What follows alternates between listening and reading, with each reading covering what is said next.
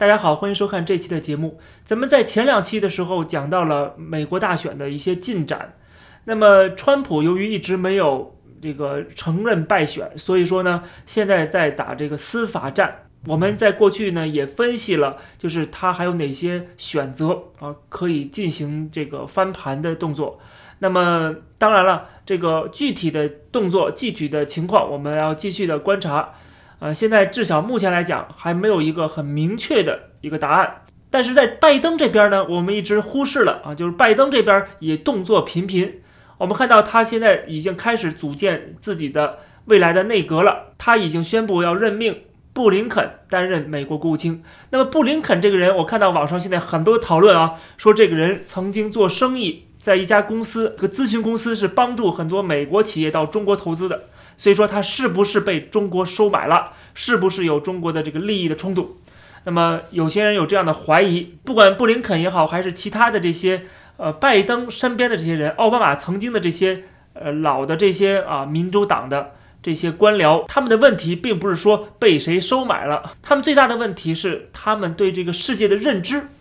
还是停留在过去的啊。我更不愿意去有诛心之论，说他们以前做过生意就怎么样啊。那么很多人都做过生意啊，这个没倒没什么。呃，毕竟过去中国作为这个全球化当中的最大的一个经济体之一，所以说跟中国难免会擦上边儿啊，这个也是难免的事情。所以说，我不认为跟中国。有过生意的往来，就一定是投靠了共产党，或者是被共产党收买了。只要他现在没有在做生意，只要他现在没有这个方面的这个勾结啊，就像这个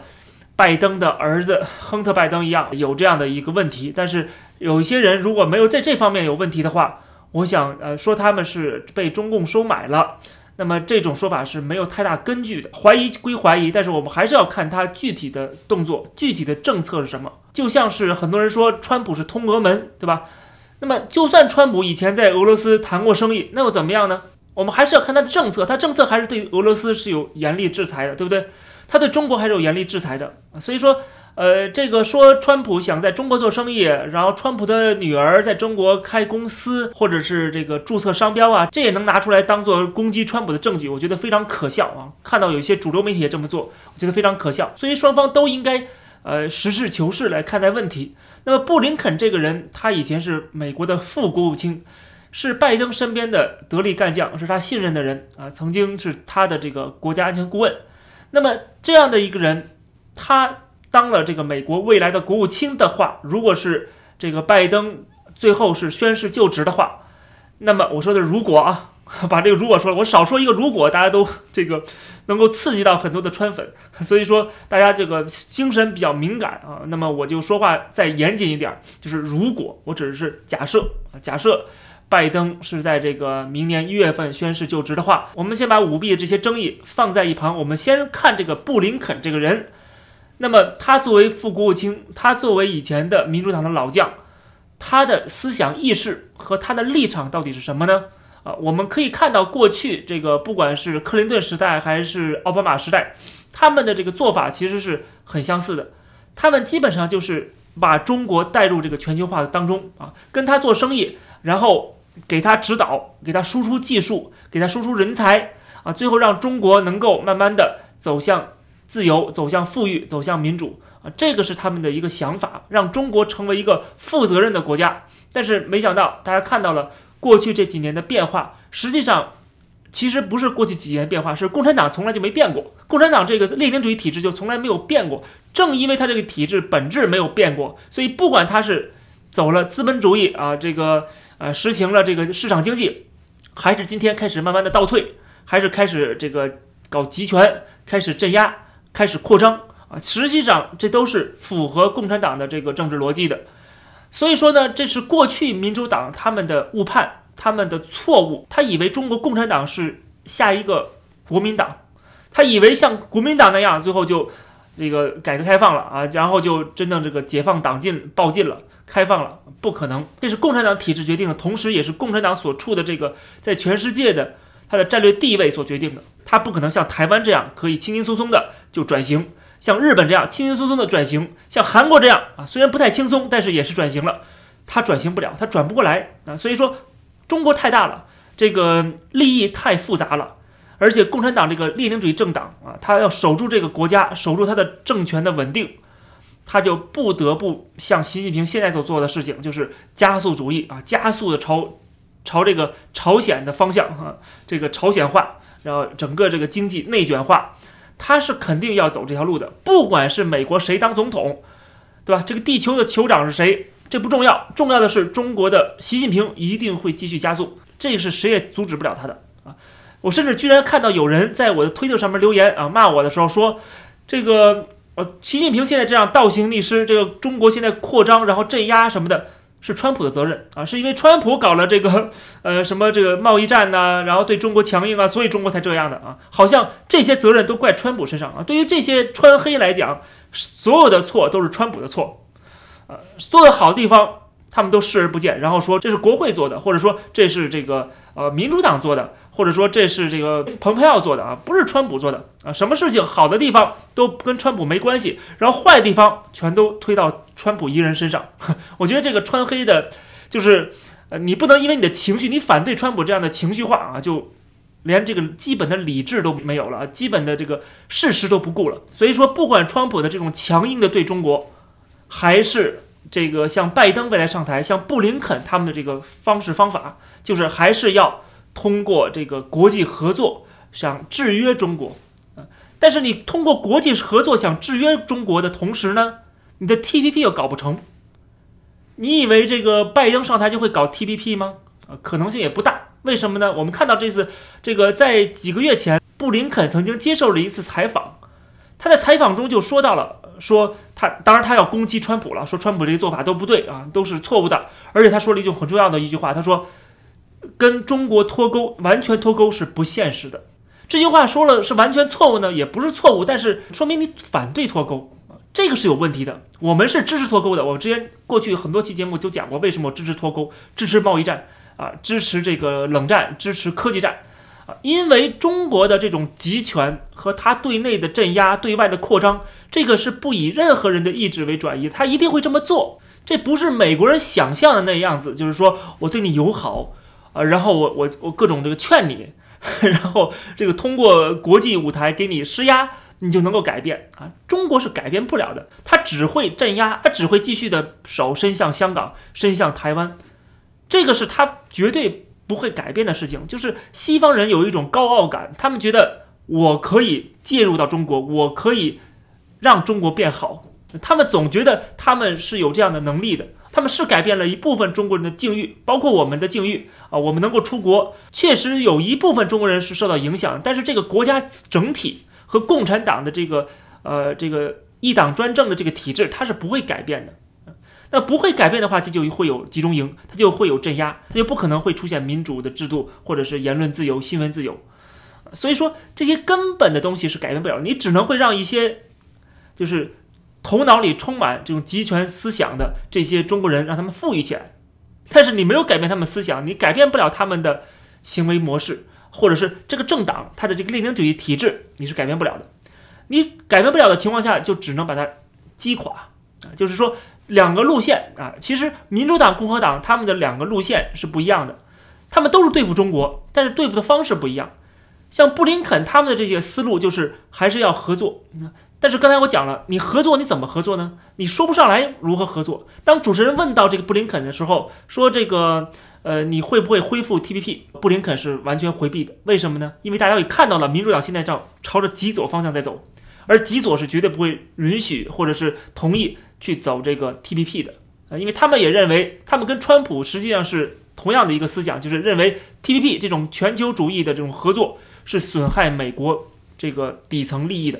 所以说，这个极左他们也不同意。那么，拜登肯定是这一次要，啊，他上台本身就是获得了极左的帮助啊。那么，极左方面啊，他一定会对这个拜登进行施压。拜登可能做不到这一点，而且不仅他做不到重返 TPP，他可能还要搞什么呢？搞一些带有社会主义倾向的一些政策，因为他要啊回报这个极左，而且极左也说这个像 Bernie Sanders、AOC 这些人。啊，欧马尔这些人，他们会推动党内的部分温和派，像这个，嗯，拜登这样的，他们要走一些这个社会主义的一些政策啊，比如说这个全民医疗啊。当然，全民医疗现在呢，呃，我们可以说可能性不太大，未来四年它能够落实的可能性不太大，因为这个开支太庞大了，他可能会找一个借口说，我还要花这个两万亿去搞这个经济刺激啊。还搞这个疫情方面的救助 啊，就是让大家能够有钱花，可能没有资源去搞这个全民医疗了。但是我们看到了，像拜登啊、Warren 呢，他们已经开始同意要推动一个，就是给这个学生贷款的减免的一个项目。就是说，你上大学有一个学生贷款，那么你如果是呃欠了一万，你这一万不用还了。这可能是拜登如果真的能够上台的话，他要落实的。那么，为什么我们觉得这种减免债务的这种行为是不对的呢？是不应该的呢？是因为你这种减免啊，这个钱最终还是要有老百姓来还。这个钱不是说就凭空消失了。如果稍微懂点经济学的话，我们就知道，呃，这个钱他这么多人都减免了啊，有的人减免五万，有减免一万，有的人减免三万。那么好了，这些钱最后还是要别人来承担。就是没有被减免的那些人，或者是说我根本就没有上大学的那些人，那一般是没有上大学的人，可能就是，呃，美国的这个工人阶层啊，或者他们的子女啊，比较这个啊中低等收入的这些人啊，他们来承担这些大学生的这个学费的减免啊，他们做要帮忙掏钱来付这个学费，你大家明白这个意思吗？就是这个钱最终还是要有一部分人要承担的，或者全民来承担。或者其他部分人来承担，当然这个是不公平的一个现象。所以还是那句话，就是羊毛出在羊身上，最后还是要有人还的。那么这就变成了一个什么？变成了一个我们可以看到这个美国的大选，包括任何国家、西方国家的民主国家的这些大选，实际上是什么？都是利益分配，基本上就是利益分配。这个资源就是这么多，那么给谁多一点，给谁少一点呢？总是有人拿多拿一点的话，那另外一部分人就少拿一点。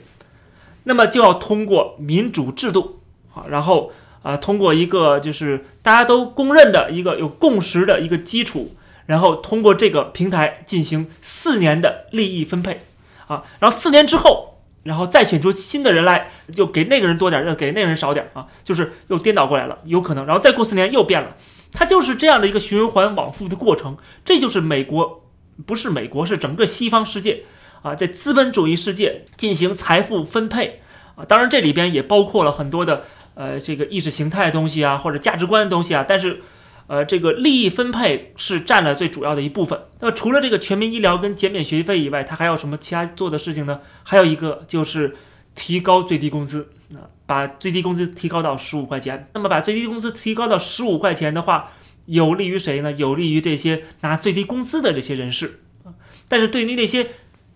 雇佣他们的人，比如中小店主啊，或者是大型的连锁商店啊，啊，这些公司他们就利益受损。然后第四个就是可能会出现的一个政策，就是加税。据说他要把企业税提高到百分之二十八，那么这个企业也必然会受到损失啊，这些大企业。但是我们都知道一句俗话，就是买的没有卖的精啊，你把他的这个税提高了，他必然在员工的工资上边。它必然在员工的这个福利上面，它必然在它这企业的呃这个经营上面成本上面要减少，那么可能就要裁员，就减少他们的工资跟福利，最后还是这些企业的员工他们要承担这笔损失。所以说我看到这些大的企业的这些员工支持拜登，我觉得很好笑啊，就是他们。支持拜登的结果啊，真的是这个最低工资加上去的话，这些人可不是拿最低工资，而绝大多数美国人拿的不是最低工资啊。绝大多数美国人是中产阶级，那中产阶级就会最倒霉，因为大企业的加税，因为很多人是受雇这个大企业的啊，或者是大企业相关的这些企业，就是说你大企业在这个采购方面，比如经费少了，必然会影响到中下游的这些企业啊。一个沃尔玛牵涉可能成千上万家企业。啊，那可能是几十万、几百万的员工，啊，所以这些人最后要承担美国政府加税带来的损失，对吧？那么美国政府加了税给谁了呢？其中一个刚刚说完，对吧？给了这些学生了，大学生上学的这个贷款不用还了。所以根本问题就是国家政策实际上就是一个这个利益的分配游戏，而这种分配既要保证公平公正，同时呢，也要保证。是整体的繁荣，整体的进步。但是我看到的拜登的这个他的竞选的啊过程中，他讲的这些呃未来要做的事情，我们会感觉到就是他会大撒币，大撒币谁不会啊？就是说我疯狂的印钱，因为政府加的税必然是不够去大撒币的啊，他的加的税还是有限的。那么这大企业被加税之后，我忘了说一个，就是他们更可能会把这个产业链转移出美国。大家看到了，这亚马逊这个公司根本就基本上不交税的啊！你这个加了这个企业税，加了二十八，你其实二百八也没有用，它不交税的，它有各种各样方式可以避税的啊！他把这企业都挪到外国去不就行了吗？总之就是你的加税不可能弥补你的大撒币的窟窿，那么你就还是要不停的疯狂印钱。你补上这窟窿的话，就要疯狂的印钱。你疯狂的印钱，结果就是美国的通货膨胀会升高。你美国的通货膨胀升高了，就算你说以前我打工十四块钱一个小时，现在涨到十五块钱一个小时了，对吧？好像是赚了，但是通货膨胀造成了物价更高，你还是买不起，因为这是一个经济上的循环。你只能说我看着十五块钱啊，心情好一点，那还不如把这个最低工资涨到一百五呢。就是我们假设在一个极端的情况下，美国政府给每一个美国人发一百万美元。那么是不是美国人都变成百万富翁了呢？那么这种把每个美国人都变成百万富翁的意义何在呢？这种情况下，你买一杯水可能就几百块钱、几千块钱，对吧？所以说，你这一百万很快就花光了，没有用。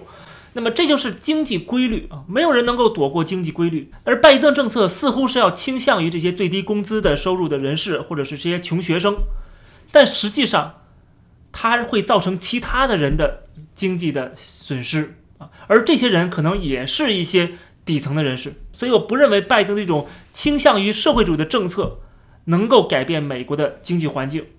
他不仅不能改变美国的经济环境，而且在很多方面，他的很多政策，我刚才讲了，都可能会造成美国经济的衰退，而且都可能造成美国的通货膨胀。美国通货膨胀什么结果呢？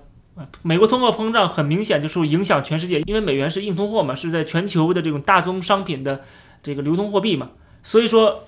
很多国家也会受到巨大损失。这个结果并不是像拜登和他的智囊们想象的那样啊，就是说我们要大笔投入啊这个建设美国，比如说这个啊基础设施也好，或者是 AI 技术也好，或者什么跟中国去竞争嘛，但是同一时间你却继续的。放纵中国去盗取你的技术，然后去派黑客去攻攻击，然后去这个扩张，然后你却无能为力，因为我们看到奥奥巴马的时代就是这样。我之前讲过了，奥巴马是被习近平耍的团团转的。习近平向奥巴马亲口说了，我不会派黑客攻击美国。现在怎么样呢？呃，习近平也说了，我不会把南海的诸岛军事化。后来怎么样呢？全部都做了。奥巴马说了一句话吗？他能做什么呢？他什么也做不出来啊。还不如像川普这样直接硬扛啊，直接是制裁，直接是硬碰硬啊，直接硬碰硬的结果就是像当年美国跟苏联的争霸一样，就是搞冷战嘛。冷战结果什么是美国获利，是美国胜利了。所以说我并不反对搞什么军备竞赛，因为军备竞赛结果就是中共的垮台，就是苏联的垮台。苏共这么强大，搞了军备竞赛，经济被拖垮，然后这个政党的倒台。实际上，就最后是用通过这种方式，通过经济的制裁和中美的脱钩，以及科技的封锁，通过这几个方面才能够消灭共产党。否则的话，你通过这个布林肯和拜登所谓的要联合其他的国家共同对付中国，然后你又不敢说，呃，不敢承认说我们要重返 TPP 啊，你又不敢承认，因为你可能有很有可能是重返不了的。结果就是说，你想象中的跟实际情况是脱钩的，是不一样的。你想象中的是，我这个我们美国还是老大，我们重返这个世界卫生组织，我们重返联合国的一些组织，我们重返这些国际舞台，然后抗衡中国。当你们重返的时候，会发现这些游戏规则都已经被中国吃透了，被中国已经耍得团团转了，对吧？然后这些国家也都被中国收买了。看着中国的这么好的这个市场的利益啊，这么大的蛋糕，他们不可能站在美国这一边。那在这种情况下，布林肯的想法他是实现不了的。虽然他的想法很好，但是实现不了。那么川普的做法反而是有效的。他说这川普这种硬碰硬，包括我不跟你们玩这个联合国了，我可以单独弄一个印太战略，我单独弄一个四方联盟，我通过这种方式来把所有的这个精力。放在你中国身上，这个才是有效的，而不是说加入这么一个中国已经收买被中国收买的、被中国吃透的、被中国已经研究透的这样的一个体制之内啊。这样的话是没有什么结果的。然后你不敢跟中国去硬碰硬，你又不敢去加关税，你又不敢去搞单边主义，又不愿意搞单边主义。这个不管是在经济方面，还是在国家战略方面，我想拜登上台之后，呃，都可能会遇到很多的麻烦啊，很多的麻烦。那么当然了，他这个四年毕竟还是很短的，他可能能撑过去，就是靠大放水，靠这个大撒币啊。反正大撒币之后，这个。通货膨胀还有一定的时间啊，这个美国债务就算积累到呃这个 GDP 的百分之二百也没关系，反正他已经退了。反正这四年让你美国人吃香喝辣的，然后大放水，然后每个人都感觉很有钱就可以了。这就是这个政治家的短视，那没办法，对吧？这个美这个资本主义体制实际上就是导致这样的一个结果，就是每个人只看这他眼前这四年，后四年他不看看的，就是我竞选能不能成功还是另外一回事儿呢，他就看这四年，除非他退了。变成民间人士了啊，他可能会写书啊，关心一下，说，哎呀，这个未来五年怎么办呀？未来十年怎么办呀？那么他真正的这个竞选过程中，或者是当选总统之后，他只看眼前这四年。